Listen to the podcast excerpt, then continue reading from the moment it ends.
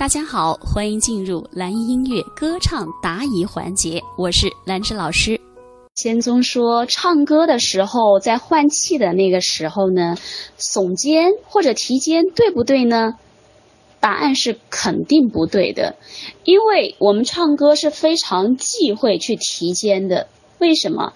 因为你一旦吸气一提肩，证明你的气息根本就是浮起来的嘛，你根本就没有吸下去，对不对？你只吸到了喉咙锁骨的位置，你一只要一提肩，必然会造成提气；你只要一提气，必然会造成你提喉；你只要一提喉，必然会造成你发声的时候唱歌的这个着力点，它一定在你的喉咙这里，它没有在你的气上。所以这个问题和你前面那个问题它是有关联的啊！你可能唱一首歌嗓子特别的痛，跟你的方法有很大的关系。所以我们要学习科学的、正确的这个吸气方式、气息的运用方式。我们的气息在课堂上有讲过。对吧？吸下去以后，在腰腹的位置，所以我们发声的着力点是在腰腹上，而绝对不是在喉咙这里。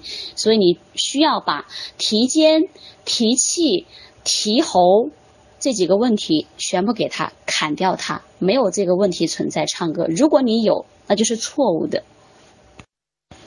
比如说，我用你所说的这个提肩、吸气啊。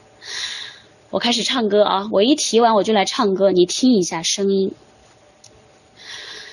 写信告诉我，今夜你想要梦什么？梦里外的我是否都让你无从选择？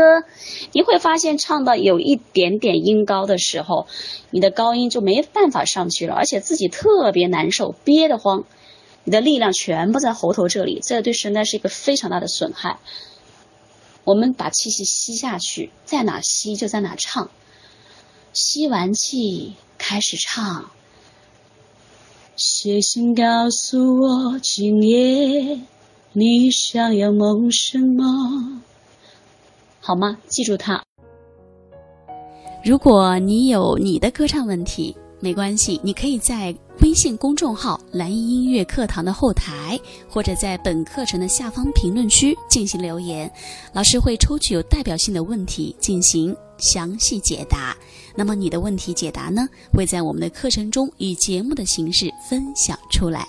好的，本次问题解答就到这里，期待你新的问题，我们下期再见。